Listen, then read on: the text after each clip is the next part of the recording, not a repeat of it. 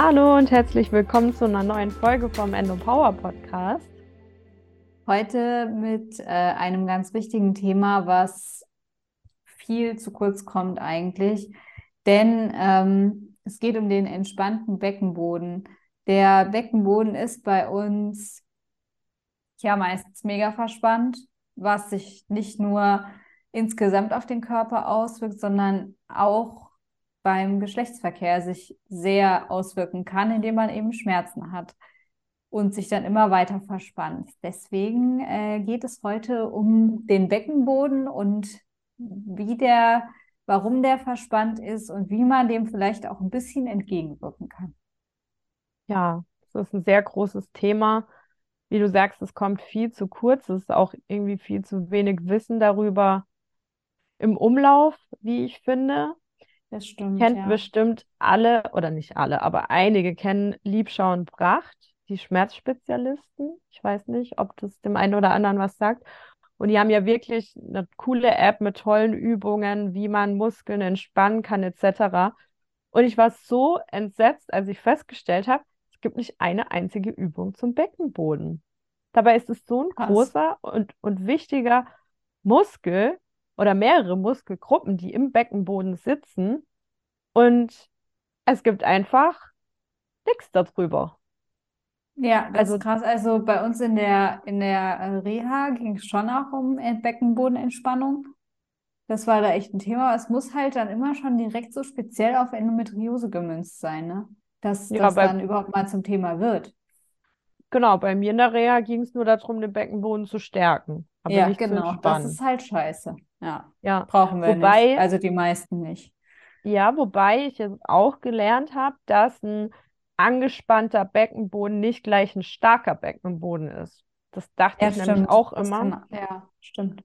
Das dachte ich auch immer, ähm, dass, naja, wir brauchen den Beckenboden nicht trainieren, der ist stark genug, aber ist wohl nicht ganz richtig. Da kommen wir jetzt aber dann noch ähm, im Laufe des Podcasts drauf. Also ein spannendes Thema, wo es irgendwie zu wenig Wissen gibt oder auch teilweise dann halt falsches Wissen kursiert. Und wie du schon gesagt hast, ähm, Stress ist da wieder ein großes Thema und ähm, der wirkt sich halt nicht nur psychisch, sondern eben auch physisch auf uns aus.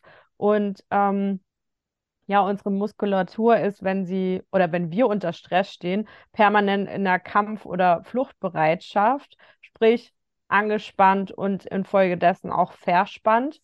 Und äh, davon sind dann halt auch so unscheinbare Muskeln wie unser Beckenboden oder der Klassiker, unser Kiefer Ja, ähm, oh betroffen. ja. Also das, denke ich, kennen wir alle. Und das hatten wir schon mal kurz in der Podcast-Folge angerissen, dass ja auch Beckenboden und Kiefer ganz eng miteinander verknüpft sind.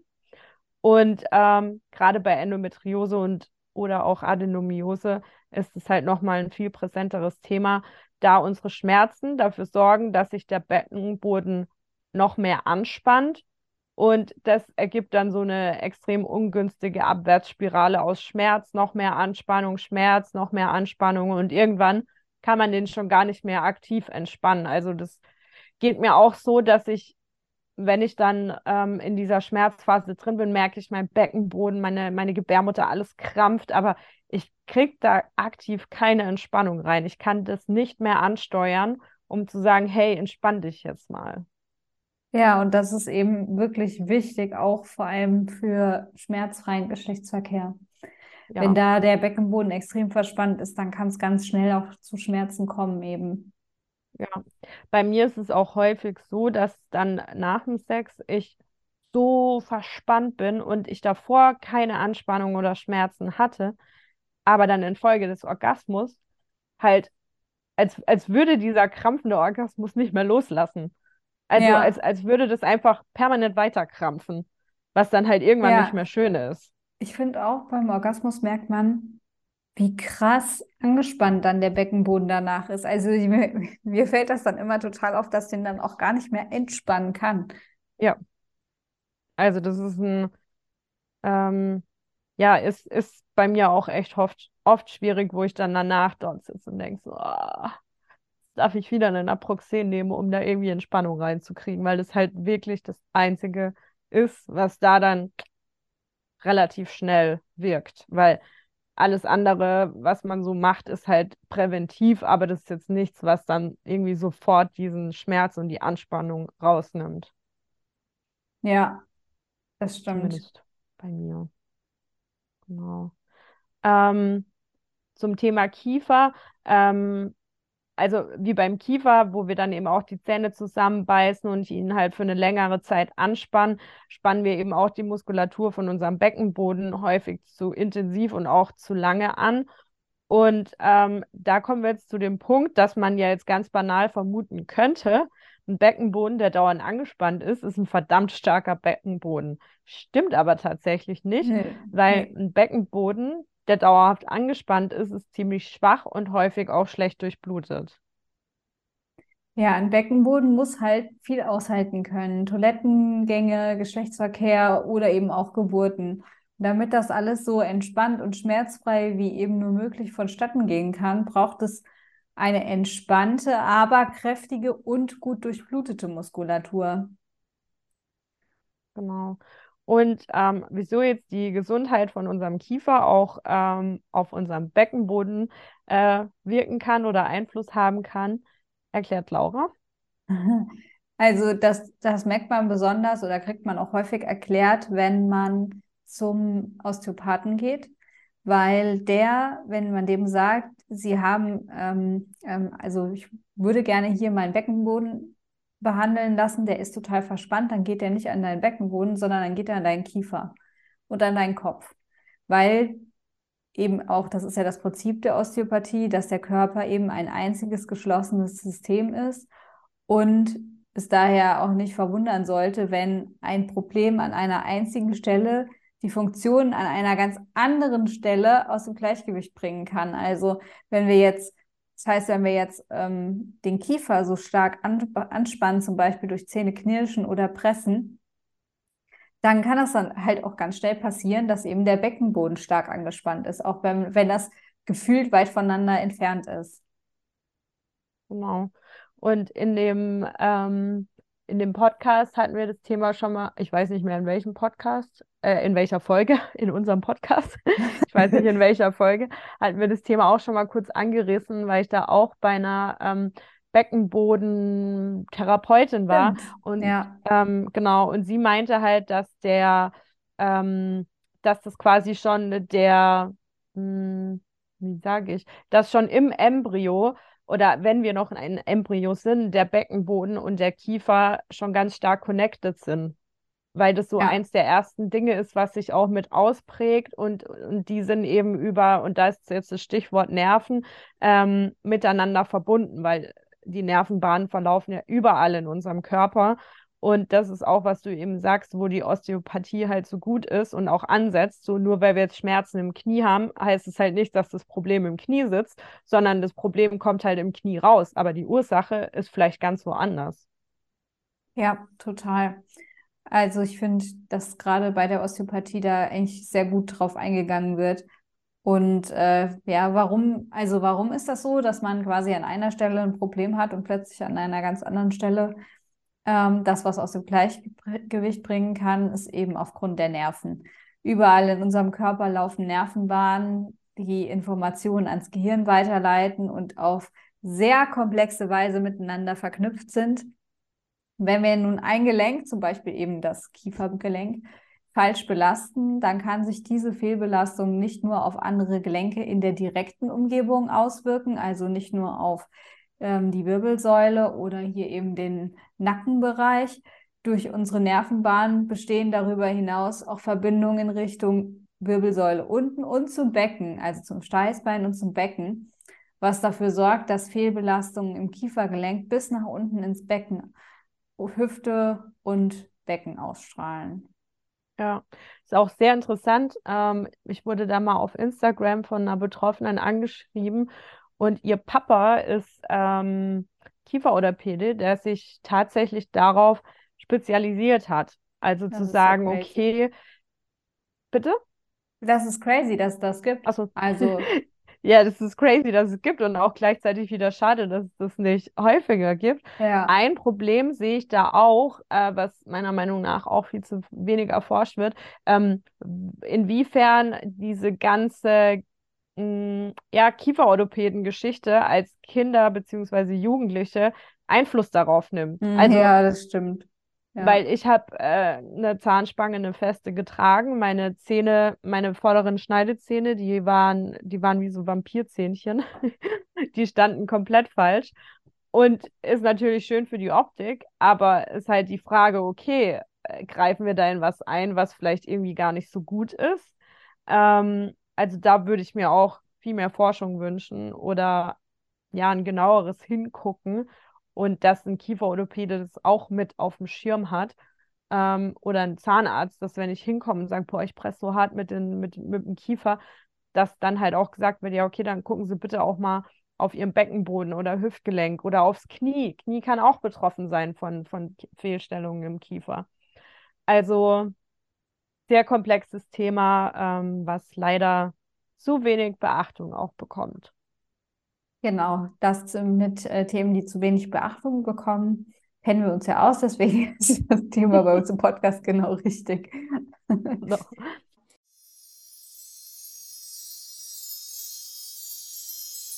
Hallo, ihr fragt euch vielleicht, was das jetzt ist, aber auch in dieser Folge haben wir eine kleine Überraschung für euch und dieses Mal geht es um Hanfgeflüster. Ja, wer uns bei Instagram folgt, weiß, dass wir beide große Fans von den CBD-Ölen sind. Meine persönlichen Favoriten ist das 10 bis 15-prozentige CBD-Öl und das CBD-Öl für die Nacht mit Melatonin. Und ihr spart jetzt mit Endo Podcast 15 Prozent auf das komplette Sortiment bei Hanfgeflüster. Genau, und ich ähm, liebe auch das 15-prozentige Hanfgeflüsteröl, das nehme ich immer zur Nacht und muss sagen, seitdem ist mein Kieferpressen weg und der Schlaf ist auch viel entspannter. Deswegen probiert es unbedingt mal aus. Mit dem Gutscheincode ENDOPODCAST spart ihr 15 Prozent. Und jetzt geht's weiter. Ja, das, das sollte auch immer fachübergreifend behandelt werden. Man kann super mit seinem Physiotherapeuten oder Osteopathen oder Physiotherapeut mit osteopathischer Weiterbildung darüber sprechen. Die haben da tatsächlich relativ viel Fachwissen. Ja, und Vanessa, wir haben noch zwei Übungen mitgebracht. Ja, ihr braucht dafür nicht viel. Wir können es euch jetzt nicht vormachen, wir können es nur mal beschreiben. Ihr braucht ähm, für die eine Übung nur einen Tennisball und für die andere Übung einen Tennisball und ähm, am besten noch irgendwie eine Yogamatte oder halt irgendeine Matte, ähm, wo ihr euch gut drauflegen könnt. Und die Übung heißt Herumrollen auf dem Tennisball. Sehr kreativ. Äh, der Name, der sagt eigentlich schon alles. Ähm, in der Übung werdet ihr ähm, auf dem Tennisball ähm, quasi umherrollen, um die Beckenbodenmuskulatur zu lockern. Ähm, die Übung soll darüber hinaus nicht nur den Beckenboden, sondern auch die komplette Hüftmuskulatur und die Faszien drumherum auflockern. Wie funktioniert das Ganze? Ihr setzt euch auf den Tennisball. Ähm, ihr positioniert den Ball erstmal rechts von eurem Steißbein, also erst die rechte Seite, dann danach die linke Seite. Ähm, wo ist das Steißbein? Also rechts neben, äh, unter der rechten Pobacke. Genau. Also nicht rechts neben, das war jetzt kacke beschrieben. rechts von eurem St Verwirren kann ich.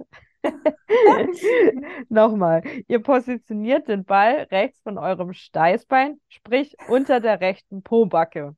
Ganz einfach. Und jetzt verlagert ihr das Gewicht auf die rechte Seite, aber halt nur so weit, wie es noch angenehm auszuhalten ist. Also ihr sollt euch da jetzt nicht quälen, weil das kann schon echt gut reingehen und unangenehm werden. Um dann den Beckenboden aufzulockern, rollt ihr vor, zurück. Ähm, genau, und kreist quasi den Ball mit eurem Hintern über den Boden. Ähm, nehmt dabei euren Beckenknochen, den sogenannten Sitzbeinhöcker, als Mittelpunkt der kreisförmigen Bewegung. Also ich hoffe, ihr wisst, was ich meine oder was wir meinen. Ja, ähm, man merkt es auch total. Also wenn man sich dann, wenn man dann die eine Seite gemacht hat und sich dann ohne Tennisball auf den Stuhl setzt oder auf die Yogamatte, dann Ja. äh, merkt man, dass die eine Seite locker ist und die andere Seite angespannt. Da, da merkt man mal den Unterschied, wie sich ein entspannter Beckenboden anfühlen sollte. Was wir in der äh, Reha noch als Tipp bekommen haben, weil manchmal kann für uns das mit dem Tennisball schon ein bisschen zu hart sein. Wir haben so ein Reiskernkissen genommen. Das gibt es bei Rossmann oder DM. Das sind so Baby-Wärmekissen. Die werden eigentlich halt für Babys genommen, um wie so ein Kirschkernkissen für Babys halt. Da ist dann Reis drin. Und auf das kann man sich auch setzen. Und da kann man auch drauf rum kreisen und das ist halt ein bisschen sanfter wie ein Tennisball. Also wenn man jetzt quasi frisch nach der OP irgendwie das machen möchte oder äh, ja, für den Anfang, wenn man sehr starke Schmerzen hat, kann man auch erstmal damit anfangen. Genau. Und auch so, wenn ihr jetzt eine ganz unangenehme Stelle spürt, dann könnt ihr da auch gern ein bisschen länger drauf verweilen und, mit dem Ball oder dem Kissen auf der Stelle, ich sag mal, umher ähm, massieren und sobald ähm, die Stelle sich dann lockerer anfühlt, könnt ihr weitergehen zur nächsten. Also das ist wirklich so punktuell auf dem, dem Schmerz bleiben und wenn ihr dann merkt, so okay, rechte Seite ist jetzt entspannter, dann geht ihr zur linken Seite und macht da dann genau das Gleiche. Genau. Die zweite Übung ist eben mit dem Tennisball gegen die Wand. Die ist natürlich der ersten Übung sehr ähnlich, was man bei der ersten Übung im Sitzen gemacht hat, macht man jetzt aber im Stehen.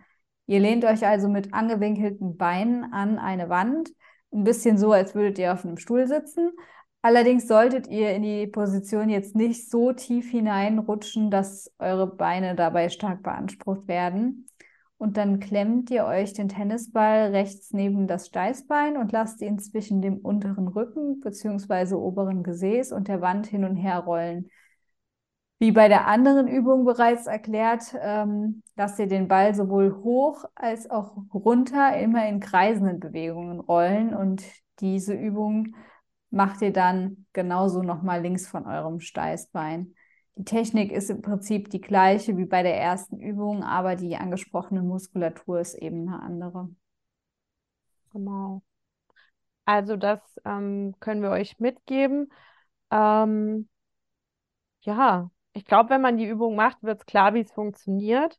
Ja. Äh, Laura hatte mir mal das Reiskernkissen geschenkt nach meiner, ähm, nach einer meiner OPs. Stimmt. und ähm, ja, und wenn man dann drauf sitzt, dann äh, checkt man schon recht intuitiv, wie, wie das funktioniert, falls meine ja. Erklärung jetzt irgendwie ein bisschen. Ach Quatsch, die hat wohl verstanden. ja.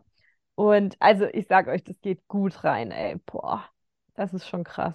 Ja, und also, die, die, die denken, man könnte ja auch eine äh, Faszienrolle verwenden, die ist noch härter als ein Tennisball. Deswegen wurde uns in der Reha davon abgeraten, sondern eher lieber den Tennisball zu nehmen oder das Reiskernkissen.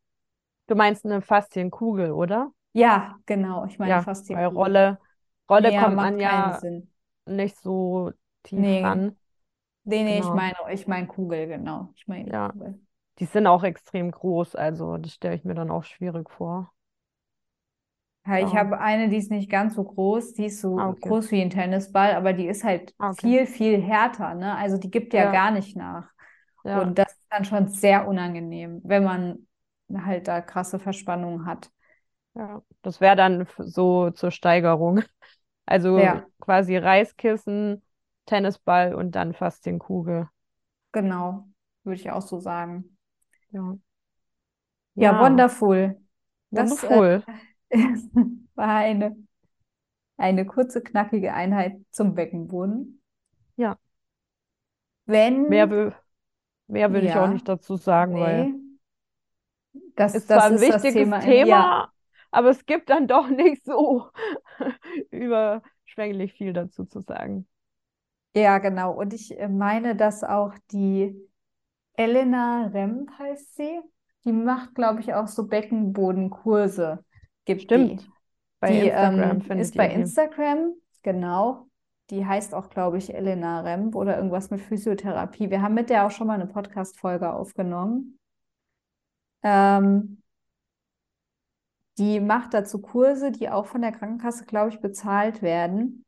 Da kann man sich mhm. auch noch mal ja. informieren. Und ich gucke jetzt gerade noch mal schnell, wie sie da heißt weil ich das nämlich äh, in meinen, also ich habe schon öfters was von ihr äh, repostet, weil sie mich darauf markiert hat.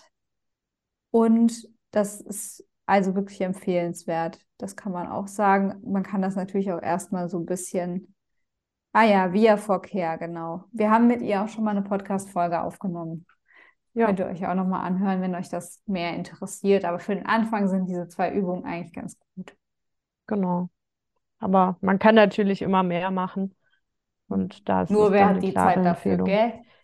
Ja, man kann halt nicht alles machen. Nein. Ja.